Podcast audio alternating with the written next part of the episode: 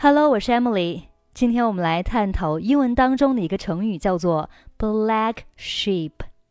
black sheep，black 表示黑色的，sheep 是羊的意思。black sheep 字面上意思就是黑羊。黑羊顾名思义就是羊群中的一只黑色的羊。在自然界中，羊一般都是白色的。所以，黑色的羊显得格外引人注目。在英文当中，“黑羊”啊 （black sheep） 这个表达用来形容一个与群体不同的人，或者是一个不受欢迎的人。这个人可能因为性格、行为或者其他方面的原因，与周围的人显得格格不入，类似于中文里的异类或者怪人。关于这个表达的起源有多种说法。一种说法是在古代，黑羊 （black sheep） 因为颜色与众不同，容易被猎人发现，从而成为猎物的目标。因此呢，人们开始用 black sheep 来比喻那些容易受到攻击或者排斥的人。这个表达可以用来形容人，也可以用来描述事物，比如说。He is the black sheep of the family. 他是家里的败家子。He is the black sheep of the family. 再比如说，That movie was a black sheep among the director's works. 那部电影是导演作品中的一个异类。That movie was a black sheep among the director's works. 好了，让我们一起来听一下今天的 dialogue。I don't know how John can put up with his son, who fools around without working. He is out of John's hands. Nothing he can do about such a black sheep. If I were him, I would give him a good talking to. I would insist on his stopping fooling around like that. Okay, let's look at the dialogue. I do not know how John can put up with his son who fools around without working. 我不知道约翰为什么能容忍他儿子整天不工作、瞎混日子。这里出现一个短语叫做 “put up with”。put up with 表示忍受某事 或者是忍受某人。比如说，I can't put up with her anymore。我再也无法忍受她。I can't put up with her anymore. I can't put up with working overtime every day. 我不能忍受每天加班。 I can't put up with working overtime every day. I can't put up with the noise anymore. 我再也无法忍受噪音了。I can't put up with the noise anymore. 在英文当中，还有个单词 tolerate，也可以表示 容忍、忍受、包容，tolerate。比如说，I can't tolerate such mistakes。我不能容忍这样的错误。I can't tolerate such mistakes。在英文当中，还有个单词 stand，s t a n d stand 也有容忍、忍受的意思。比如说，I can't stand it when you do that。你那么做，我接受不了。I can't stand it when you do that。好，我们继续看对话。在这句话中，后半部分，Who fools around without working？ 这里有个短语叫做 fool around，fool around 表示闲荡、鬼混。只在没有明确目的的情况下闲逛或进行无意义的活动。比如说，If you want to go to college, you must study hard and not fool around. 如果你想考上大学，你就得好好学习，不要虚度光阴。这里的 fool around 就是说呢，啊，不要从事和学习无关的一些活动。If you want to go to college, you must study hard and not fool around. The man got fired for fooling around on the job. 那个男人因为工作不专心而被解雇了。 The man got fired for fooling around on the job. They always fool around when the boss is not in the office. 老板不在办公室时，他们总是会胡闹。They always fool around when the boss is not in the office. 好，我们继续看对话。 I do not know how John can put up with his son, who fools around without working. 我不知道约翰为什么能够容忍他的儿子。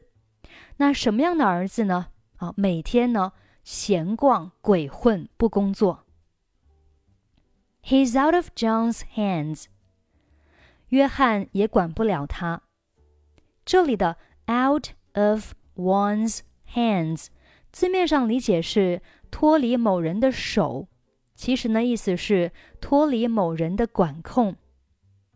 He's out of John's hands，就是他已经啊脱离了约翰的管控，约翰的掌管。那也就是呢，约翰现在已经控制不了他了，管不了他了。Nothing he can do about such a black sheep。他管不了这个败家子。Nothing he can do 就是他做不了什么，他什么也不能做。About such a black sheep，啊，就是对于这样的一个败家子，他也是无能为力。Black sheep，我们今天呢在节目的一开始就讲过了。那这个短语呢是表示败家子、害群之马。好，我们来看两个例句。第一个是 He is the black sheep of the company。他是公司的害群之马。He is the black sheep of the company. He is known as the black sheep in the family because he always causes trouble. 他在家庭里是有名的败家子， 因为他总是制造麻烦。He is known as the black sheep in the family because he always causes trouble.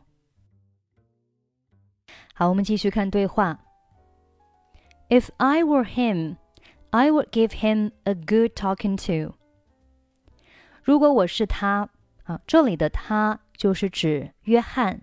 如果我是约翰， 我会好好教训他一顿。好，这里的他呢，指的是他的儿子，约翰的儿子。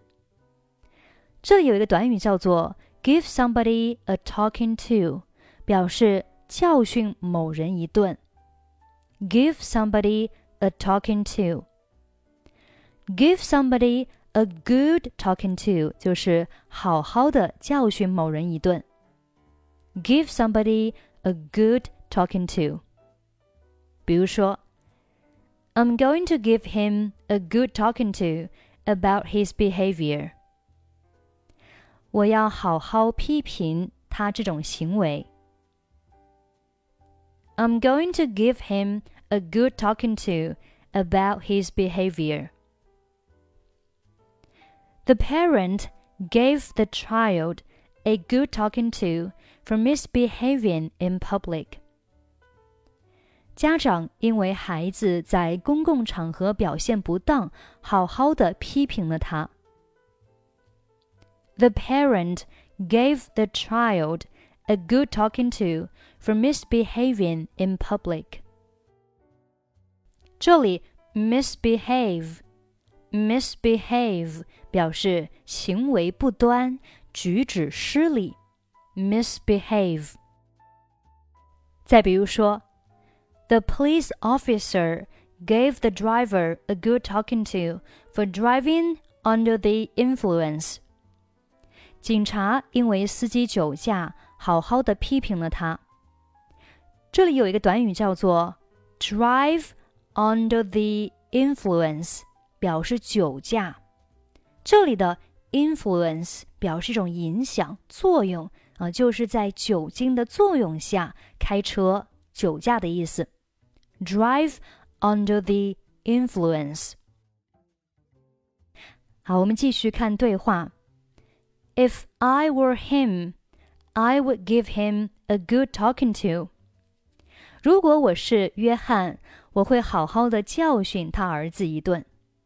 这里呢有一个句型叫做 "If I were somebody, I would do something." 如果我是某人，我会怎么样？我是我自己，不可能是某人啊，所以这边呢都是用一个虚拟语气。If I were him，这里呢用的是过去式来表示一种虚拟语气。后面 I would do something 啊，这里的 would 它也是一种虚拟语气。比如说，If I were you, I would not drive under the influence。如果我是你，我不会酒驾。好，我们继续看对话。后面 I would insist on his stopping fooling around like that。我一定坚持不让他再这么瞎混。这里的 insist on 表示坚持要求什么，后面可以接 something，也可以接 doing something。这里包含一个逻辑主语加上动名词的结构。His 是逻辑主语。它是一个形容词性物主代词，表示他的。后面 stopping fooling around，这是动名词，动名词本质上还是一个名词啊，所以呢，形容词去修饰一个名词，就表示坚持要求他停止胡闹的行为。类似的表达还有很多，比如说，Would you mind my smoking here？你介意我在这里抽烟吗？Would you mind my smoking here？这里 my 我的，它是一个形容词性物主代词，后面 smoking 是一个动名词，本质上呢是一个名词，所以形容词修饰一个名词。好，我们看几个例句。She insisted on his wearing a suit. 他坚持要他穿西装。好看这句话当中呢，它就包含了逻辑主语加上一个动名词。这里的 his 就是逻辑主语，后面 wearing a suit 这是一个动名词。I insisted on paying for the damage. 我坚持要求赔偿损失。I insisted on paying for the damage. She insisted on taking care of her son by herself. 她坚持要求自己照顾儿子。She insisted on taking care of her son by herself。好了，我们今天的节目就到这里，欢迎关注我们的微信公众号“英语主播 Emily”，参与每周定期的英语直播分享。 最后，我们再来听一下今天的 dialogue。I don't know how John can put up with his son, who fools around without working. He is out of John's hands. Nothing he can do about such a black sheep. If I were him, I would give him a good talking to. I would insist on his stopping fooling around like that.